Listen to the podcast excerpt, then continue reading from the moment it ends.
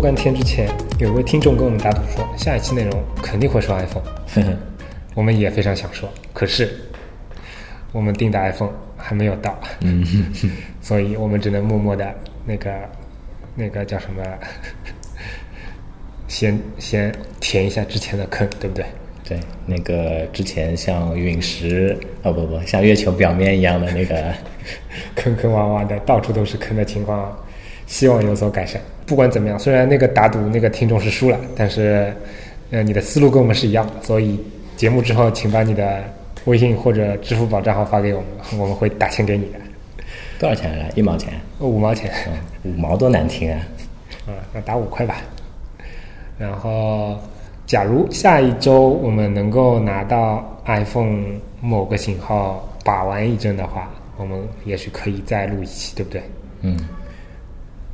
不过我我表示我定的亮黑色不是很乐观。哦，你定的是亮黑色？啊，对。嗯，看不出来嘛。啊，那个废话不多说，我们先来看一看今天讲的主题。记性好的听众可能会想起来，我们之前有一个坑啊，就是当时我们隶属了一下世界上一些比较著名的 UI 工作室，嗯然后当时啊，唾沫星子飞得比较厉害一点，我印象比较深啊，因为有利昂非常喜欢的工作室，也有我非常喜欢的工作室。当讲到这些呃过往历史当中非常喜欢的东西的时候，我们两个都是非常有激情的。对，就像就像人临终之前会有那种走马灯一样。不要讲的那么夸张，好不好？对，但是上一次因为时间比较有限，我们大概也就讲了一半吧。嗯，所以说，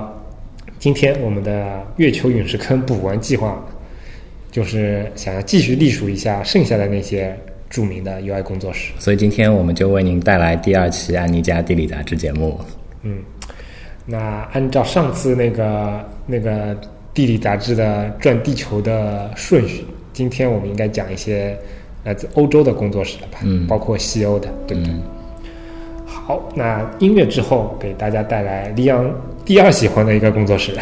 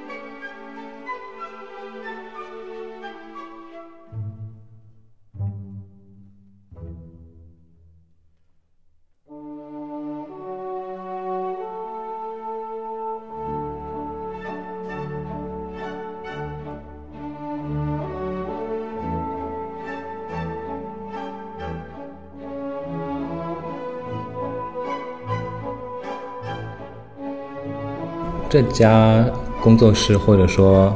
呃，现在应该就是个人性质的吧？我觉得是，因为因为曾经有一段时间，我是在他们网站上看到说至少有 intern 的 哎，我们先回过头来说说他的名字吧。啊，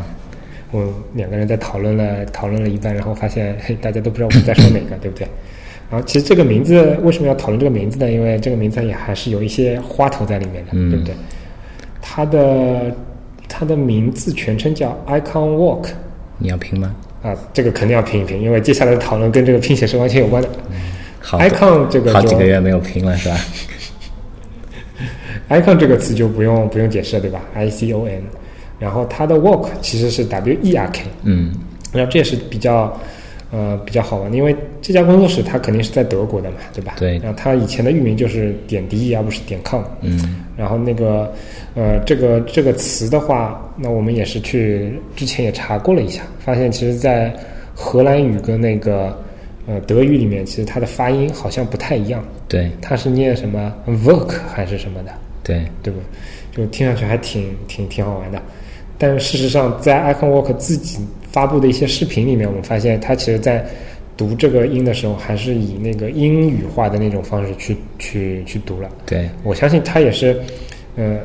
从从他的角度来讲，他是希望这个名字能够独特一点，嗯。一个呃一个跟可能很常见的英语稍微有点不太一样的拼写方式，但是呢，在他的读音上，或者说在给大家嗯沟通这个概念的时候，还是用了比较英语化的那种那种嗯。那种读音，这样这样既保证了独特性，又保证了一个普遍的可识别性嘛，我觉得。嗯这应该也算是大家很多很多很多品牌都是用这样的一种形式嘛，对吧？嗯包括我们常见的一些欧洲的那些字体，对不对？那些什么，呃，呃，快举例子呀！像那个最出名是那个嘛，Fu-，Futura 那个，嗯因为我们以前好像也说过嘛，就二就是二六年还是二七年的那个德国人做的那个字体嘛，然后 Futura 其实在德语里面，它就是英文的未来的意思，嗯。然后它的呃，像以前我们那个老板，那个美国人，他他念这个字体的时候就是念 future，但是如果你放到德语里面，或者说我听过的那些视频里面，它比较纯正的读读法是类似于 futura 这种的。嗯，我记得你以前是念 Futura 的。啊，对，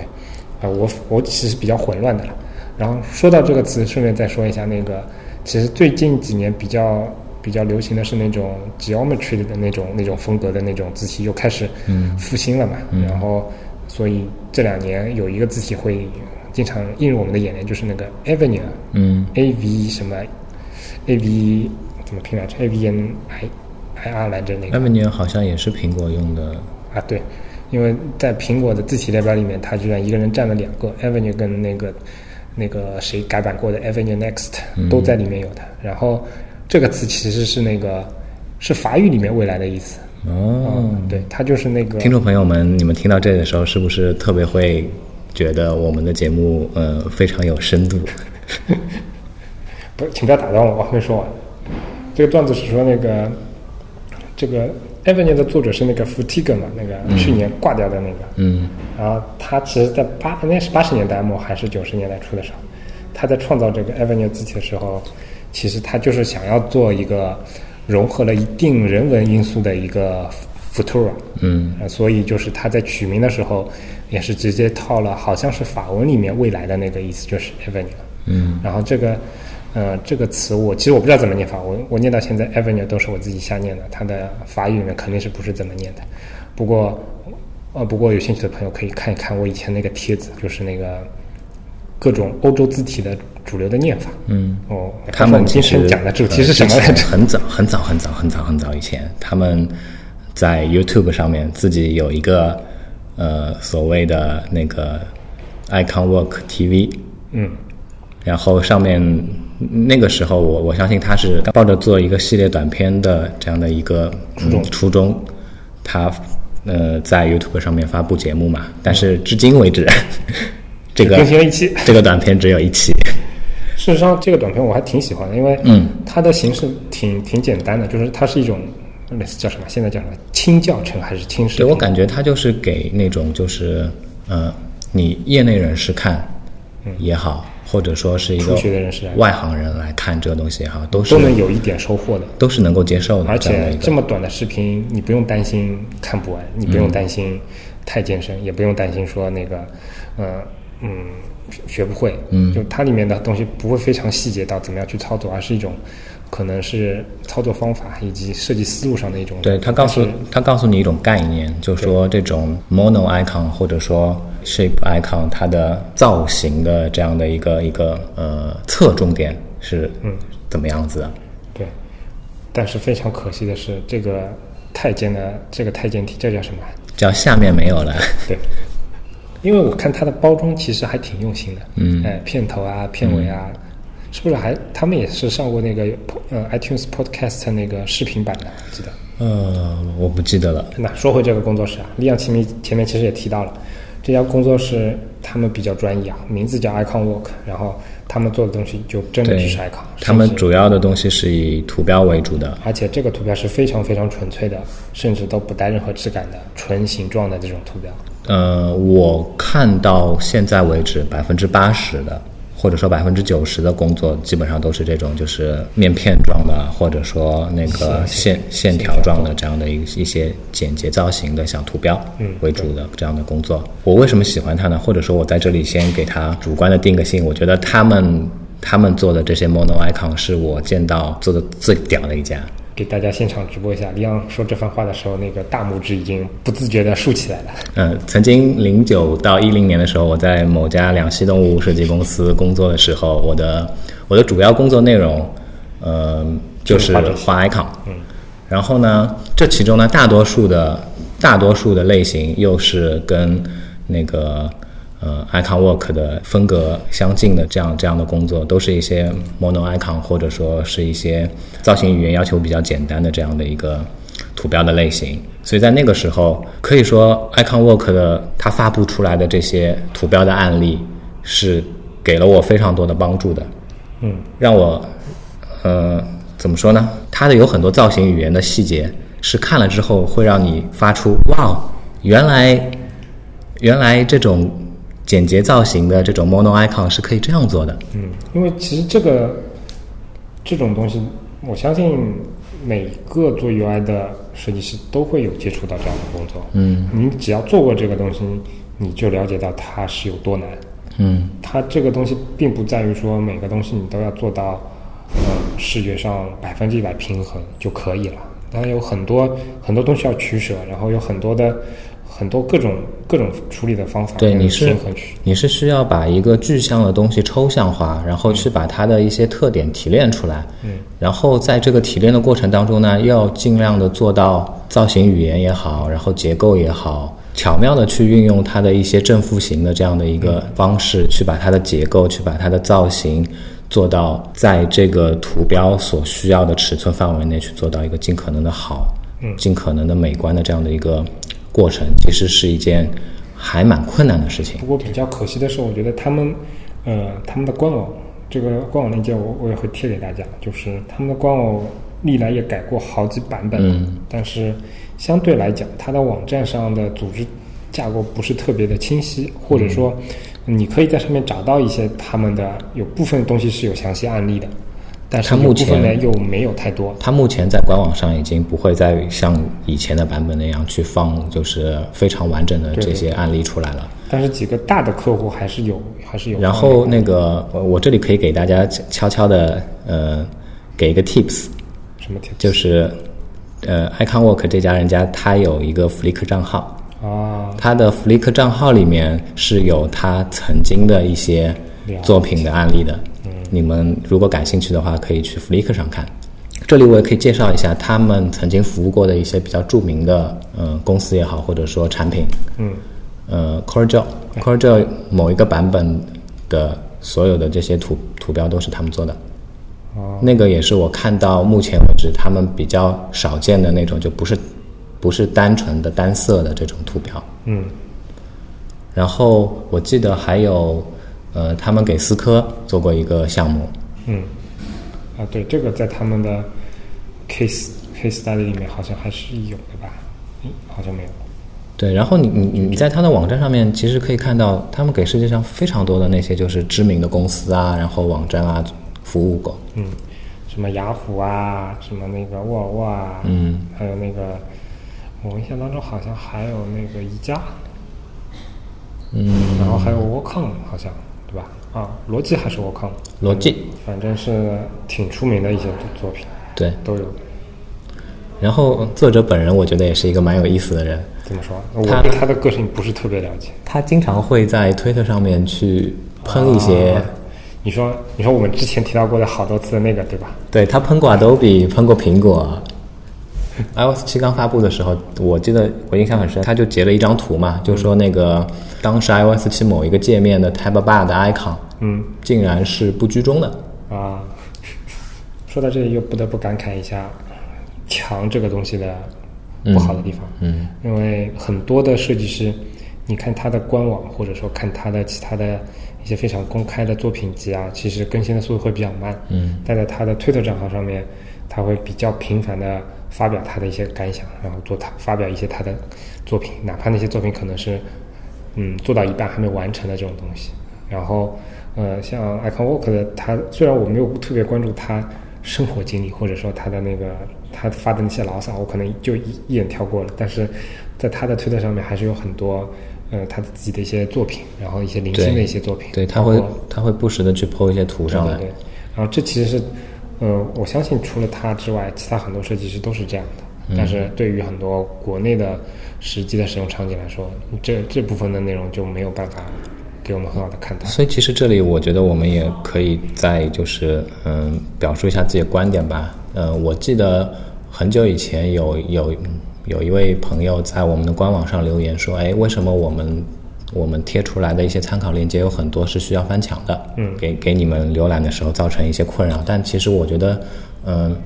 但我觉得对科技行业有兴趣，对设计有兴趣，对世界上正在发生的一些一些一些新鲜的事件都保持着这样的一个一种关注的呃态度的话，还是希望大家可以就是每个月去省个几十块钱出来买一个 VPN，对吧？而且相对来说，视觉设计师我觉得有有一点比较好，就是嗯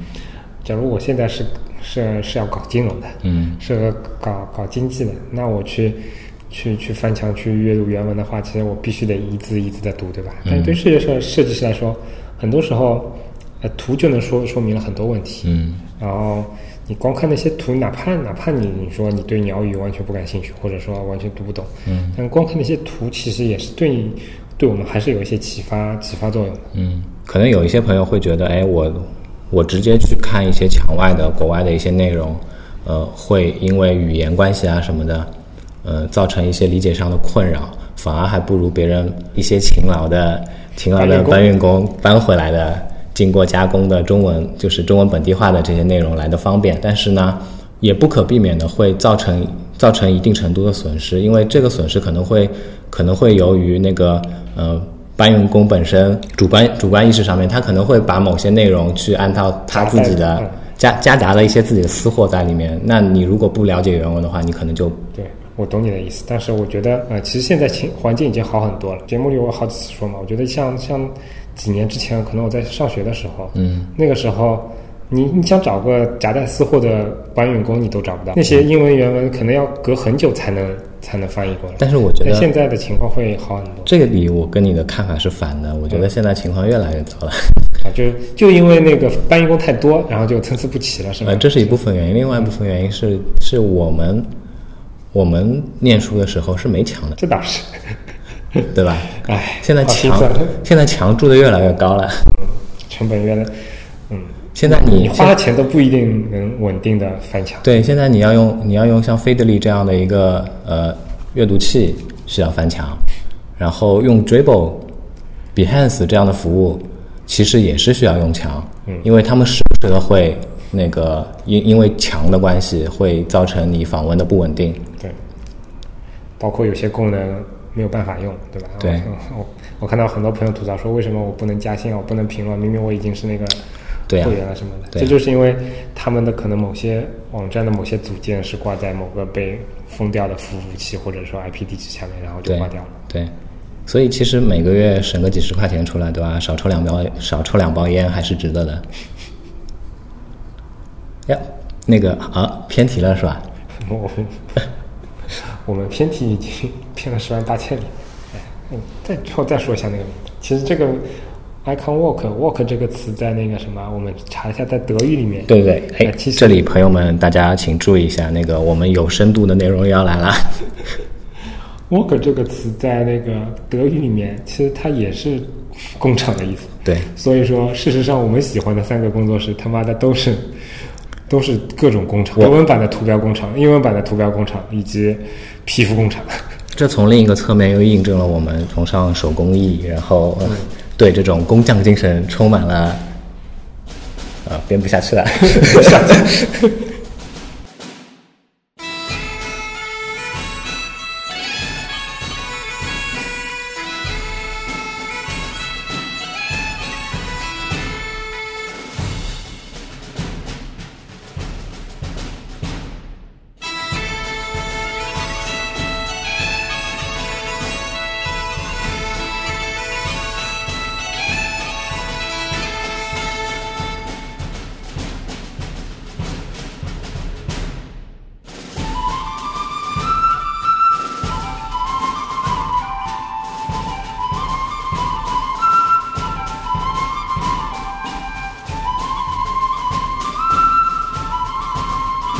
接下来说的这个呢，其实是我比较喜欢的一个工作室。嗯然后他，我也是关注他们，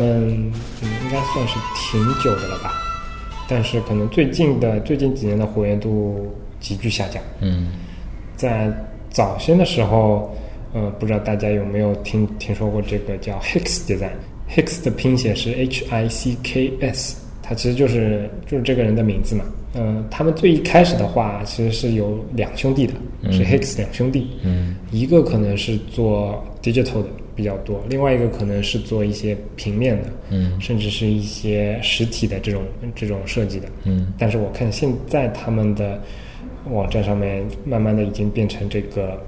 John Hicks 一个人的了。嗯为什么会关注到他呢？是因为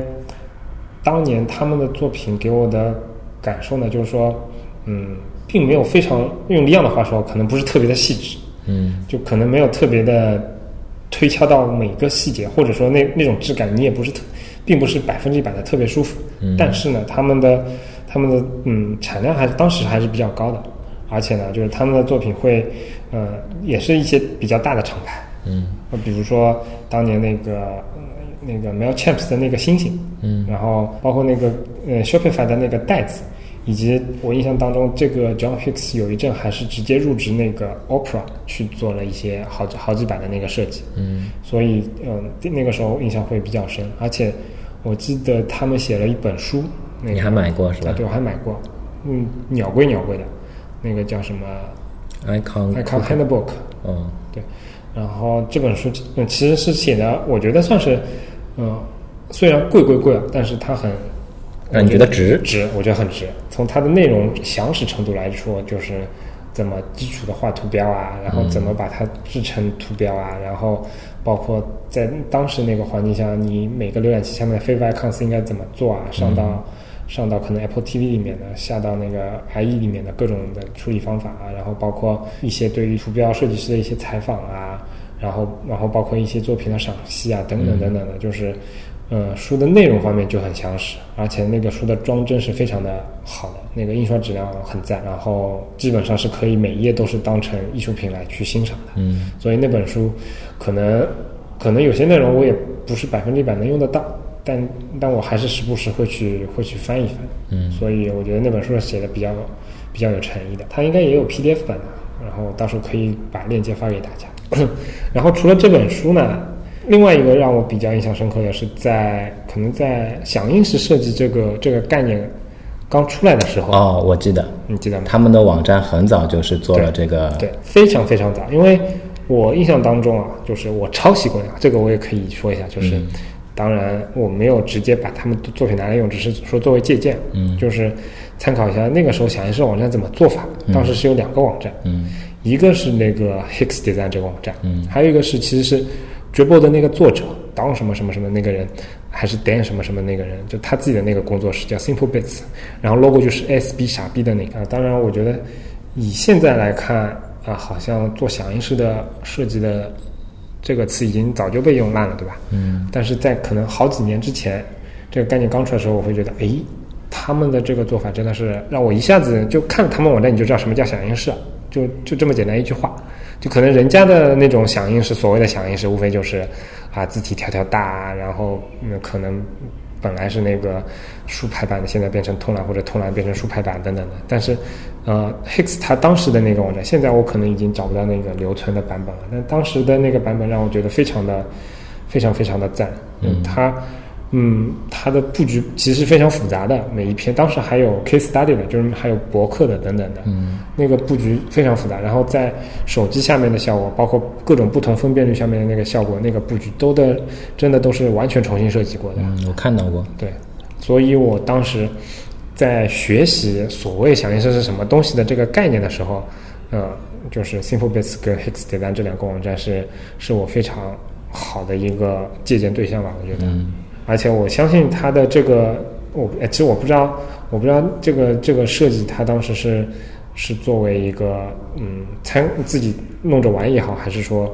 自己做的项目的一些一些一些经验也好，但但我觉得他肯定是在这里面，就像我自己改我自己博客一样，花了非常非常多的时间的在里面的，因为这里面嗯，其实大家如果自己做过这些前端的活的话，你就知道每个 breakpoints 怎么设啊，然后每一个部件它如果你要做不同的调整的话，它在代码里面应该做什么样的调整，让它能够改起来更方便等等的这些这些东西，其实嗯总结起来是挺复杂的一件事情。嗯所以我当时挺崇拜他的。嗯嗯，我对于他们可能纯设计上的一些视觉上的怎么舒服啊，怎么好看，怎么美观啊，我倒并没有印象特别的深刻，反而是他们的其他方面的一些一些。所以对他来说，其实，所以对你来说，其实，嗯，你你认为他们是一家，或者说就是 Hick Hicks 这人本身是一个非常，嗯了不起的设计师的一个很大的原因，是因为他是一个很全面的，哎，对，对，哎，你这个总结的好。其实我刚刚没有说完，他除了能够做 icon 画 icon，嗯，然后有做 Opera 那边做了很多 UI 的活，然后包括给那个 Mailchimp 啊，包括 Skype 啊画的那些东西，可能更多是一个 VI，或者说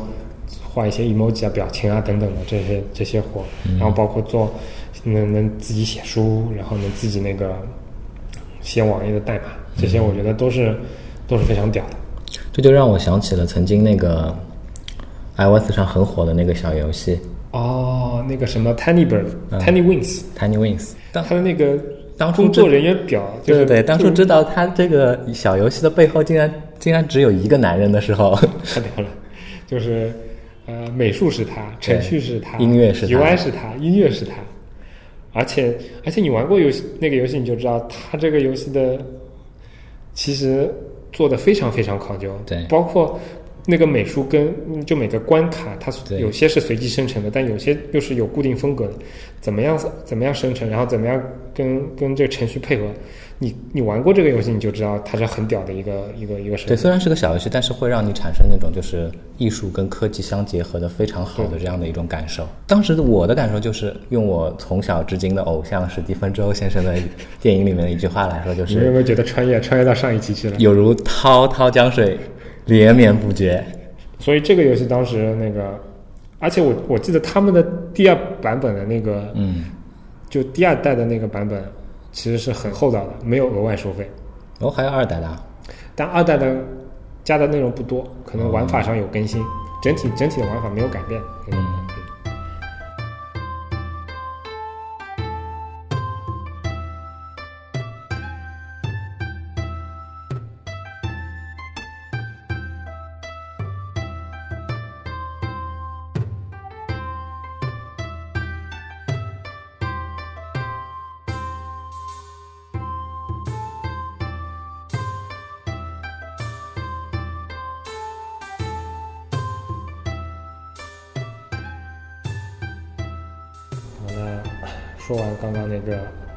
Hicks Design，嗯，我们再来说另外一个 H 打头的工作室吧。我们把地球仪呃转动的速度调快一点，现在一下子来到了亚洲。其实什么调快，我觉得我们就是非常任性的瞎跳，什么美洲、欧洲、日本，对，现在现在给你介绍的是一家日本的公司，然后这里其实那个我我觉得也可以呃稍微的讲一下，因为在大多数人或者说大多数从事跟网页设计啊、视觉设计有关的这样的一个行业的呃人的印象里面，可能会觉得哎，日本是一个很奇怪的一个地方吧。声音不要出来，出来。他们在他们在其他各方各面，工业设计啊，然后然后平面设计啊这些领域都能做的，可以说可以说是有非常多的这这种业界最顶尖的这样的一个水准的人士也好，或者说产品也好。但是呢，哎，日本的网页设计，日本的屏幕内的这些界面设计，会让人觉得，哎，怎么好像落后了一个世纪的感觉？其实呢，在日本是有非常牛逼的设计工作室的。对这里呢，我们就给大家先介绍其中的一家叫 Hybrid Works 的工作室。嗯，然后呢，嗯，我最早知道这家工作室的时间其实还蛮早，当时我还在念大学。哦，废话，他他最后更新时间，他他活跃的更新时间都是那个二零零几年的。iOS 的时候，他还活跃过一次嘛。嗯，对对对，那当时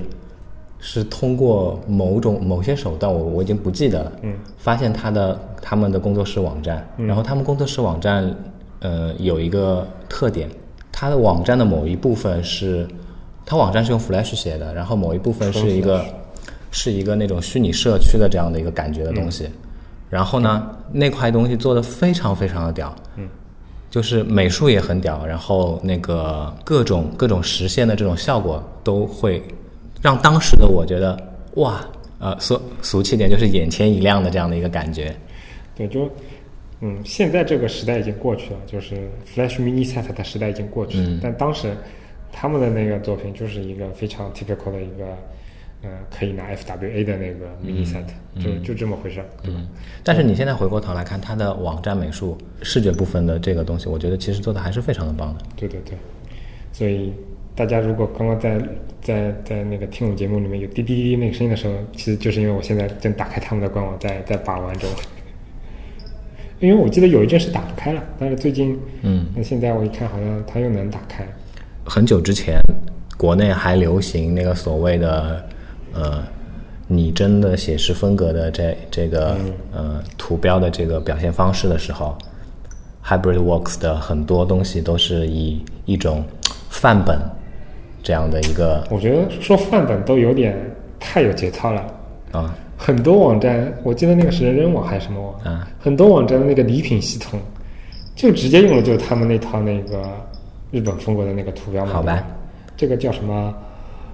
有利 Tuki 啊，还是叫什么的？啊，我晓得。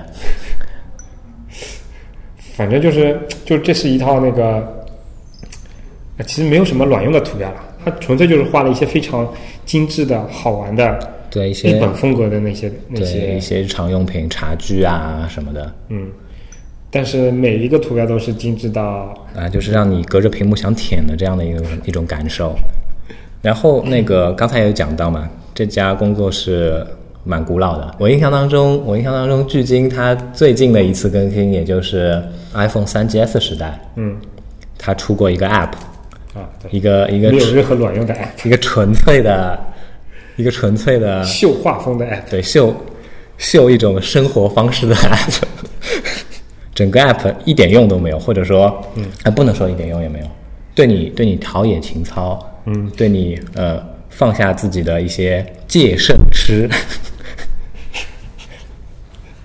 我我最后一趟听到好像是说，那个你最你很喜欢的那个 Info 八的那个那个那个手机的那个设计团队，哦是跟他们有合作，还是说他们直接加入那个团队的？这里我觉得也可以稍微插句嘴，那个呃，Infobar 是日本的一家运营商 AU 的呃下面的一个以设计为主打的这样的一个手机品牌。嗯，对，它至今至今为止已经已经出了几代了？四代还是五代了？好像。嗯。外观设计是由那个深泽直人，号称是由深泽直人操刀的。嗯，然后界面设计的那个家伙叫什么来着？中村什么来着？我不知道，啊，那那那跳过。跳过。反正 Info 八的第一代的那个，我特别喜欢它的二代，二代是吗？对，就是就是那个纸板造型，然后下面还是九宫格键盘，嗯但是去掉了那个天线的啊那一版，特别的帅。我没有把玩过他们的实体的机器。我我还玩过一下那个你个，不是你不是淘过很多个吗？我怎么我我没买过，是我以前一个同事他买过。啊那个时候日本手机，我我觉得真的是就像是从二十二世纪回来的小叮当一样的感觉，就超出我们我们当时还在用什么诺基亚啊、爱立信啊什么的，对吧？你大家如果有印象的话，肯定知道当时诺基亚手机你转场的时候就是硬切的嘛，啊，对，对吧？是的，当时我在玩那个 Info 八的时候，简直哇靠！对他那个 UI 上的那些东西，哎呦，我记得他们官方在出这个手机的时候，还做了一个在线的 demo，嗯可以在线把玩的，嗯然后你那个把玩的时候就觉得，哎呦，我操，你说的是新的那个 Android 下面的 Info 八是吧？我忘了是哪一代的就就是你动的时候它会抖嘛，啊，对对对对对吧？啊那那个我也玩过，但那个仅限于 Launcher，它里面啊，你它里它里面就很偷懒了，里面就近近乎是一个原生的系统。好吧，说起来，其实在，其实在不知道日本其他的那些手机厂商有没有什么，我我觉得在国内，你像现在这种什么小米啊、魅族啊这种的，其实系统都已经很很深度定制了。不知道日本那情况什么样子？据我了解，就现在日本那边的它的一个就内手机内置的一些操作系统，其实跟国内比啊，的确是有差距的。嗯做的比较好的，可能还是那个当年找 Frog 来做的那个夏普的。嗯其实我觉得跟国内米 UI 啊，然后那个 Smartisan 啊，呃，甚至呃另外的一些厂牌的这个定制的系统比起来，还是差距蛮大的。嗯然后其他的话，其他的话可能就大多数都是那种近似原生安卓的，然后可能就是改一套篮球的图标壁纸的那种，是吗？哎对，然后图标改的改的比原生还丑。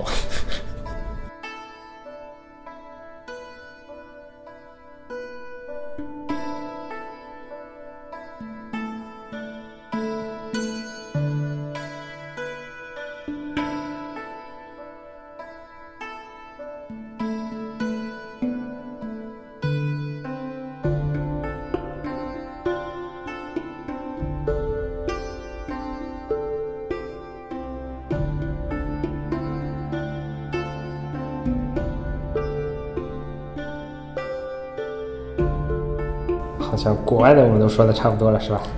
对，然后上次也有讲过嘛，我们这次会再聊一聊国内的设计公司。这个其实会不会得罪人我们不会，我们又不会说他们坏话的？啊？不说坏话，啊，你要说什么坏话？不知道大家印象当中最早知道的国内的比较知名的设计公司是哪家？我猜啊，可能很多人会说是 Echo，嗯，对吧？但其实就我了解 Sky UI 对，，SkyUI 一家位于西安的公司。嗯这个可能对很多人来说，哎，呃，跟印象当中会不一样。为什么是这家公司不是一家在北上广深的这样的一个地域，而是在西安？那就请姐姐来聊一下。啊，呃其实我对 Sky UI 怎么说，就是我记得你跟他们合作过吧？没有没有没有，没有吗？呃，其实是这样的，那个时候我在念大学，嗯。然后当时他们的老板找我，问我有没有兴趣一起做一些项目，嗯。但是我当时只做了一个 QQ 皮肤，嗯。因为他们那个项目是做那个，那个是零七年的时候还是零八年的时候给 QQ 做奥运皮肤，嗯。但是事实上我做的那套皮肤，呃，可能就做完了那套皮肤就没有在其他的怎么合作了，嗯。因为那个时候我也后来我也零八年嘛，我也临近毕业了，嗯。所以这个合作其实挺浅的，都谈不上合作，嗯。因为基本上就是我这边做完了，然后他们那边审一下，嗯。审完了之后，那个那个就结束了。这真要说合作，可能可能我跟我我给 A 口做的东西要比 Sky UI 做的东西要多得多得多。嗯。然后这里再稍微介绍一下背景吧。SkyUI 这家公司，它其实有很很大程度上，它很多工作都是跟腾讯跟 QQ 紧密相关的。这其实跟国内很多的这些设计工作室的情况都差不多嘛，就它的能活下去的一个根本就是依存了一家对，某一家。大公司。我记得当时他们的 Sky UI 的给那个给腾讯做的东西是相当相当多的，对，很多东西都是很多 QQ 皮肤就是他们做的。找到那个 QQ 皮肤，可能他都改不了那个，都改不了整个界面，就只能改一下，比如说那个配色。标题的那个 Windows 两 Windows 九八那个标题的那个颜色，嗯。然后可能呃最多就是在它内部里面有一个，比如说好友分组的那个名称的背景栏能够换一换，然后整个窗体的背景能够换一换。那个时代，他们可能就已经有很多皮肤的作品了。嗯。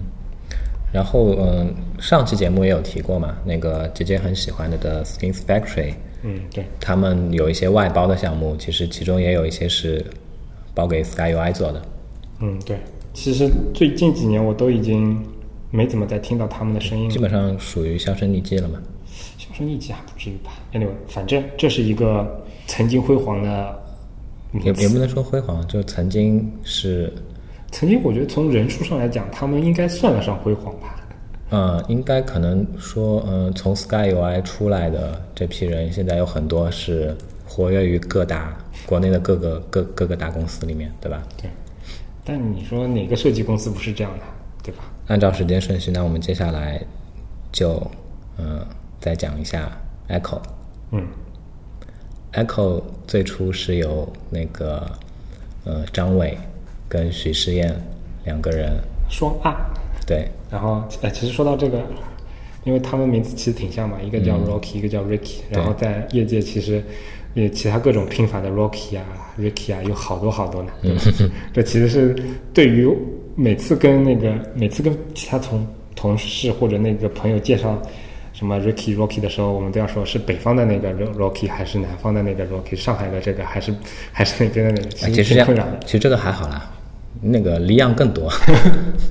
对啊，你的名字其实很多人都跟我提的时候都不叫你李阳，叫 Leo 什么 Leo 那个 Leo 对吧？嗯嗯，Anyway，反正这是一个，我已经不在乎了，你已经不在乎了吧？还好叫 JJ 的人其实不多。其实 Echo 的话，我觉得还比较有感情的。嗯，从从很多方面来讲吧，应该说，嗯，第一是啊，他的创始人 Rocky 其实是一个非常传奇的一个人物，是对吧？嗯，现在他在嗯，可能在外面包括走学啊，包括呃，包括做各种宣传，然后名字出来的频率已经大大降低了。嗯，但是在早年间，他其实是一个非常牛逼的一个人，然后可以说非常大。可以说我是看着他做的东西长大的。你这个话说的有点奇怪，呃，但但确实是这样。嗯，因为因为对我来说，它还有另外一层帮助吧。因为因为大家知道，就是我能够进入这个行业，就是因为零六年的时候，我拿了那个 GI 那个 GI GI Champs 的那个那个奖嘛。嗯。然后，但为什么当年拿了这个奖，能够让我？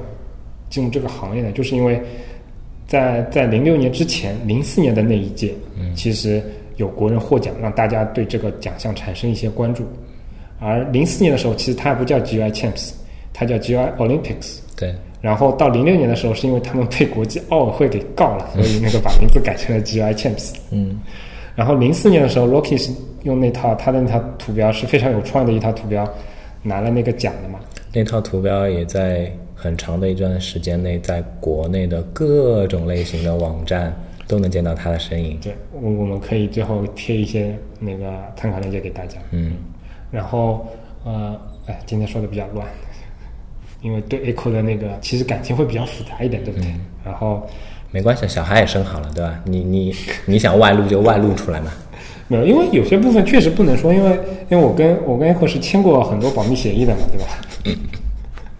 啊，那我们还是关注说那个 Rocky 这个 Rocky 跟 Ricky 的，嗯，因为 anyway，反正就是在我人生的呃进入设计行业的早期，包括在上大学的时候，其实当时很多的一些合作，包括沟通啊、交流啊，其实 Rocky 教了我很多东西。然后他的一些做事的方法、做设计的流程，嗯，包括他对于很多不同的设计项目的把控，其实，在在可能在零七零八年的时候，就对我产生比较大的影响。我跟大家举一个例子来表示 Echo Design 这家公司在国内设计领域的所处的这样的一个地位，就是业内有这样一句话，就说如果你要去，你你有项目需要去，呃，交给外部的这些设计咨询公司去做的话，那你首先先要去 Echo Design 报个价。其实关于他们创始人我还没说完呢。啊。除了 Rocky 之外，另外那个创始人 Ricky 其实也是一个也是好人物。嗯，为什么呢？因为他其实可能在在现在的同样也是没有很多人提起来，但是当年他可是 Flash 在中国火起来的时候的第一波人物。嗯，当年你记得吗？那个 Flash 最火的时候有很多什么木柴人啊，那个那个叫什么火火柴人还是叫什么来着？就等等就是小小吗？哎，对对对，就是这些人物，嗯，活跃的时候，Ricky 就是第一代做 Flash 比较屌的那个人，所以他也是一个非常非常牛逼的，就是视觉跟可能跟偏偏代码方面东西都能做的这样的一个人。嗯，然后，嗯，他他给我一个非常深的印象，就是当年啊，就是在就是我零六年参加 GI Champs 的时候，嗯，因为那个时候我在大学嘛，我当时是那个精力非常的旺盛，所以除了我自己三套的桌面主题之外，其实我给国内的很多不同的工作室，可能有做了至少有七八，帮他们实现了七八套的皮肤主题。嗯，然后我自己做这个皮肤主题，我是了解的，就是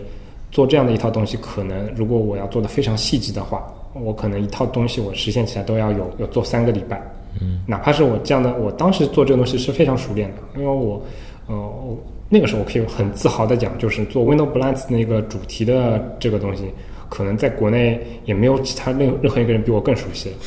因为因为这个圈子很小嘛，对吧？就是中国真的能做这个东西的人，那做的好、熟悉的人确实也不多。嗯，然后在那一年的时候，其实 Echo 他们也自己也参赛了嘛。嗯，作为一个这个这个软件的非常深度的使用者，其实我是使用了非常非常多的当时中国国人的参赛作品的。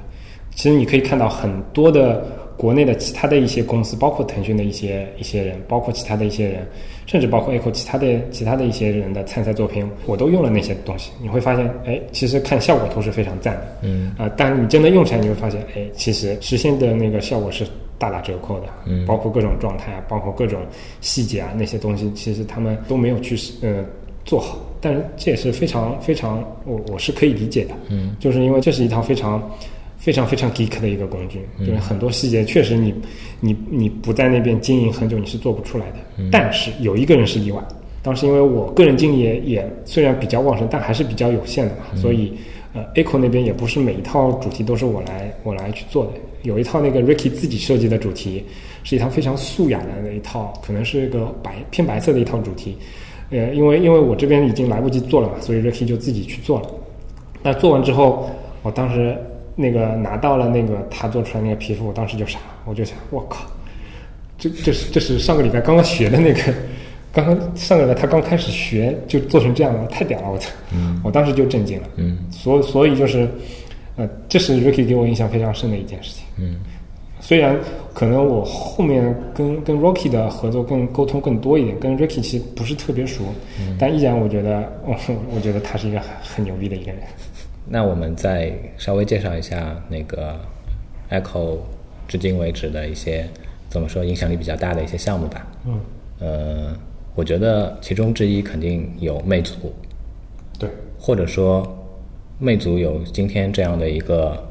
呃，在在别人眼中的这样的一个口碑，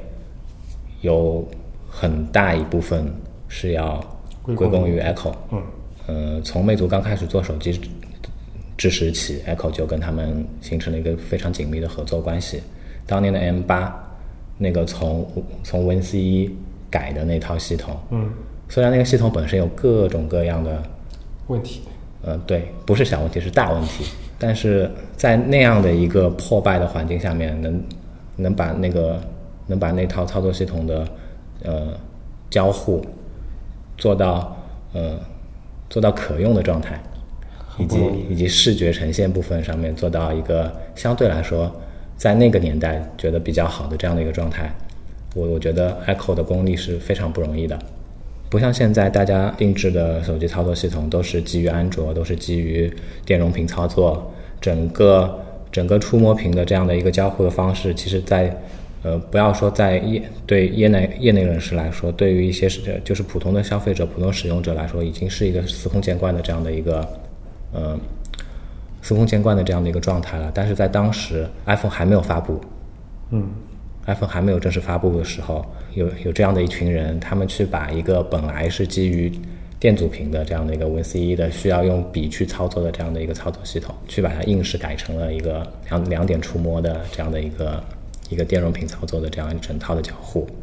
呃，我我觉得其实是呃蛮了不起的一件事情，嗯，甚至可以从一些侧面的例子去证明他们他们当时做的事情是多了不起，就是曾经。呃，几几年的时候，苹果控告那个三星啊抄袭他们的一个外观专利的时候，当时在法庭上面，苹果是把 魅族的 M 八，是 M 八还是 M 九来着，直接拿出来说，作为一个作为一个正面例子是说，这个不是抄的，三星那个是抄的。然后接下来一个例子就比较距离现在时间比较近嘛，就是一加，啊对，一加的轻操作系统其实也是交由 Echo 深度定制的。嗯先不说可用性吧，因为其实对于目前来说，成熟的定制化的操作系统，它们的可用性其实差异并不那么大。一加的这套 OS 它它做到了什么呢？它做到至少让我觉得，嗯，眼前一亮。嗯，对，有很多偏艺术性的，或者说，虽然里面有很多对我对我个人来说，我觉得也是比较莫名其妙的一些 一些 features，比如说打个比方说，那个那个短信那个短信 icon，嗯，我记得不是很清楚，反正是两个气泡组成的，但是呢，它来短信的时候，它有短信跟未跟没短信的时候，两个气泡的位置是颠倒的啊，这样的一个莫名其妙的莫名其妙的这样的一个一个一个特性。呃，曾经好像也也被他们内部某人拿出来大说特说过。其实我觉得狗屁啊，对吧？抛开这些东西，它的它的整体的这样的一个视觉的表现方式，虽然我没有长时间去用过一加啊，但是我记得很深，他们一加里面的那个天气的这样的一个 app，嗯，那个东西真的是做的啊，那个那个我用过，就是我可能我也没有深度使用过，但确实确实是挺眼前一亮的。对，我觉得都蛮棒的。我们能不能找 Rocky 要点广告费啊？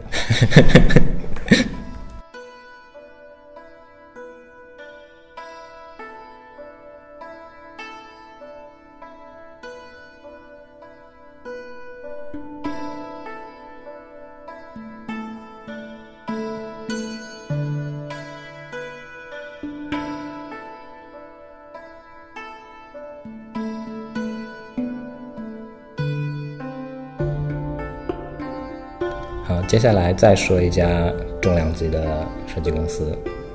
呃，经常有人会把它跟 Echo 的名字混起来，有吗？有能混？有，就是 Regal Design。嗯，Regal Design 的创始人朱印先生，曾经是我短时间内的老板。然后当时他们初创的时候的，呃，那批人呢，大多数也是从。当初的微软 ATC Studio 出来的，嗯嗯，提到 Regal 的话，那就不能不说小米，不能不说米 UI，因为 Regal 跟小米他们的这种紧密结合的这个关系，可能可能比之前我们我们提到的 Echo 跟魅族啊，Echo 跟一加来的更紧密，甚至目前为止被收购了，肯定更紧密嘛。没收购之前也是嘛。对对对。那你你肯定最了解。甚至目前为止，他们已经是已经是小米的一个全资收购了的的这样的一家呃设计公司了嘛，嗯，对吧？但它在内部其实还是处于一种相对独立的这样的一个状态的。其实我这里我这里并不想详细的去说那个米 UI 的手机版，我想我想着重的去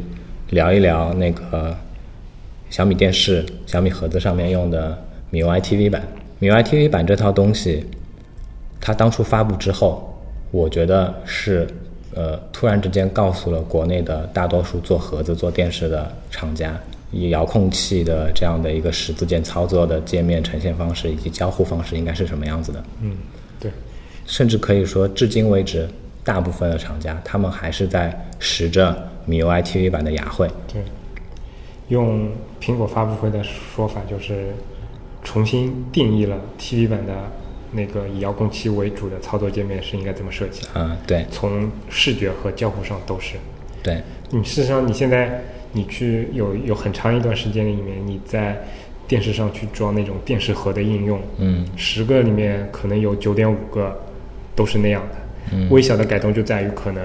啊，我我这边阴影就不用那么厚重了，然后可能做平一点等等。tiles 的排列，然后横向的滚动，然后包括嗯每每个 tiles 里面可能会有突出的一些视觉的元素啊，对这个东西等等的。这个东西其实我觉得这部分细节的东西，我觉得我我我也可以稍微的提一下。我觉得这个事情也是只有当时小米，嗯，他们这样的一个做事的方式才能做得出来的。因为不要小看它，比如说一张卡片上。嗯，某一个人物他他突出了一部分出来，嗯，这件事情对于运营团队来说，他的工作量就是成倍的增加的。这都有时候都不一定是成倍，而是原始的那种工作的方法根本就做不到。对，光是数量的，比如说你运营团队加十个人，加一百个人，有时候不一定都能解决这样的问题，对不对？对。然后，然后再打个比方说，现在的 Apple 新的 Apple TV 里面，它的 Apple TV 的那个 tvOS，嗯，它每一张每一张封面，它是分了至少三个层以上的这样的一个方式，然后让你感受到模拟了一种带死一轴的这样的一个效果。这些东西虽然，嗯，可能只是一个一个使用体验上面、视觉体验上面的一小点。但其实，在这背后所需要花的人力物力，其实是非常大的。但我觉得 Apple 这边可能情况又不又不太一样。嗯，就像我们有一期节目也提到过的，就他那个 Apple Pay 出来的时候的那些银行的卡，对于 Apple 这样的有绝对话语权的供应商来说，他可能可能就是一句话，就是你们所有节目提交上来的时候，所有这些东西都得全。对，那那肯定嘛。但是我说的是一种做事的态度嘛，对对吧？其实。其实国内是很少有愿意这样去对于这些小细节有苛求的这样的公司的。对，所以说虽然我也不认同小米的某些营销啊，或者说呃某一些做产品的态度，嗯，但是不可否认，小米它是一家，我我觉得在一定意义上它是一家伟大的公司。嗯，再说回来，就是我刚才提到的那个小米电视 TV 版的这个东西，其实当时就是由。那个 Rigo 所主导的，嗯，这个你是最清楚的，你可是那个有有一阵应该就是经常在那个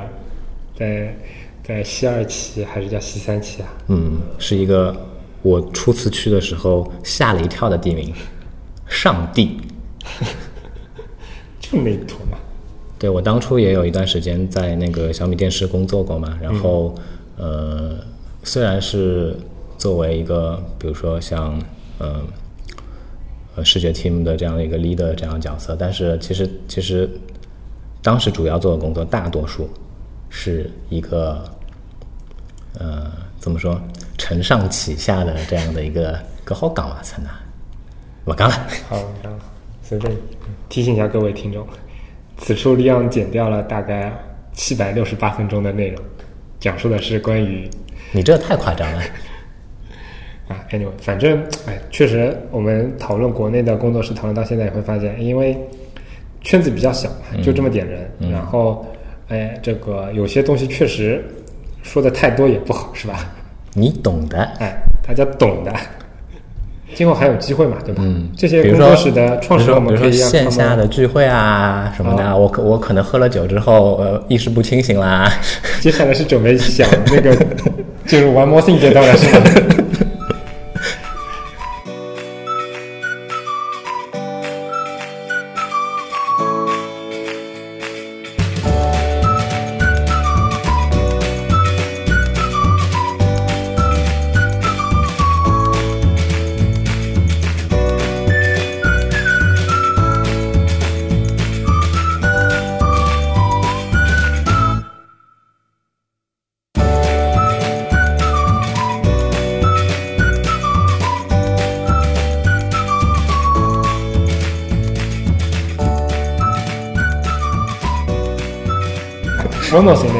前面利奥说的不是开玩笑，因为因为大家都知道嘛，我们准备在那个十月底举办一次在上海地区的那个 Annual 点 FM 的线下聚会活动。对。然后这两天我们正正在紧锣密鼓的筹备当中，然后在准备那个最后要准备在东西清单的时候，利昂就跟我说他要他要酒，然后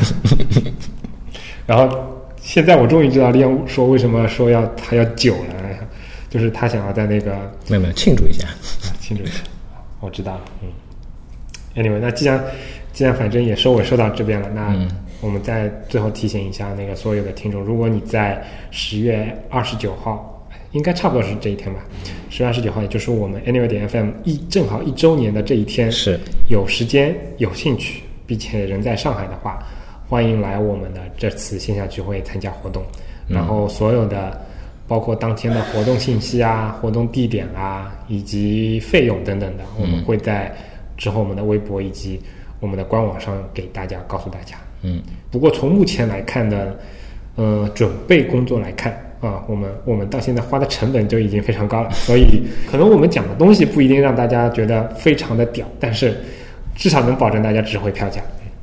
对，那个请相信我们的诚意。嗯，上次卖衣服的时候的诚意，我相信可能大家不一定了解。我我已经非常看到那个这个利昂同学的诚意了，就是所有事情办下来，发现其实一桶奶粉钱都没有。但是但是这个过程其实非常好玩，就是我们发现了一些新的跟跟跟听众互动的一种形式。嗯，比如说李阳写的那些小纸片，包括李阳的那些做的一些小贴纸啊，其实哎会收到呃之后大家一些比较有意思的反馈，让我们觉得啊，至少应该说是让李阳也会觉得非常欣慰，对不对？因为其实就像我们以前说的，我们做 Anyway 点 FM 的这样的一个节目，或者说这样一个产品的初衷，并不是说要怎么样怎么样，更多的是想要抒发自己，想要做一些好玩的事情。是对。所以说，我们我们也没有说一定要去把这个形式禁锢在某一个样式之内。对，虽然我们可能进度会有点慢，但是请相信我们两个人还是会有热情的把这个事情继续做下去的。嗯嗯好，那今天的节目就先到这边，感谢大家收听我们的节目。如果你需要联系我们，可以通过邮箱 hello at anyway 点 fm，以及在微博。等一下，让我暂停一下。有听众反映说我们最后这段东西太死板了，有点像某有台的内容，对不对？那 今天我们要要不要换一种形式来念？怎么怎么换呢？怎么换呢？感谢大家收听我们的节目。如果你需要联系我们的话，怎么办呢？对，怎么办呢？哦，就可以通过邮箱 hello at anyway 点 fm。我觉得没有变。除了邮箱，还有什么联系方式呢？哦，有很多，有微博，有 Twitter，还有那个，还有还有什么？还有我们官网。哦，官网，官网，对对对对对官网很重要。这这里我觉得再跟大家强调一下，其实对，因为在那些非泛用型播客客户端上面，其实是并不能完整的体验我们所有的内容的。对，我们每一期都花了很长时间去找参考链接，对吧？我们也碰到过很多新来的听众，都问我们：“哎呀，你们节目里面说了那么多参考链接，那但最后我到哪里去找呢？”我们没有看到，就是因为他们他们的在比如说在荔枝 FM 嘛，以及在喜马拉雅 FM 啊，嗯包括在那个网易云音乐上面，其实没有办法很好的有那个超链接的体验。所以说，如果想要找我们每一期最后的参考链接的话，要么请使用你的那个泛用型的博客客户端来收嗯听，要么就是上我们的官网来进行那个查找。我觉得大家有空的话，还是多用官网这样的一个平台，对吧？嗯，你除了可以去观看各期节目的参考链接的内容啊，然后也也可以在这个平台上面跟我们做一些互动。嗯，对，是的。而且因为我最近呃也是好不容易在那个官网上增加了一个搜索功能，帮助大家搜索以前的内容。但是让我觉得比较好玩的是，这个搜索功能上线之后，你知道第一个搜索关键词是什么吗？什么？擀面杖。这个有点微妙啊。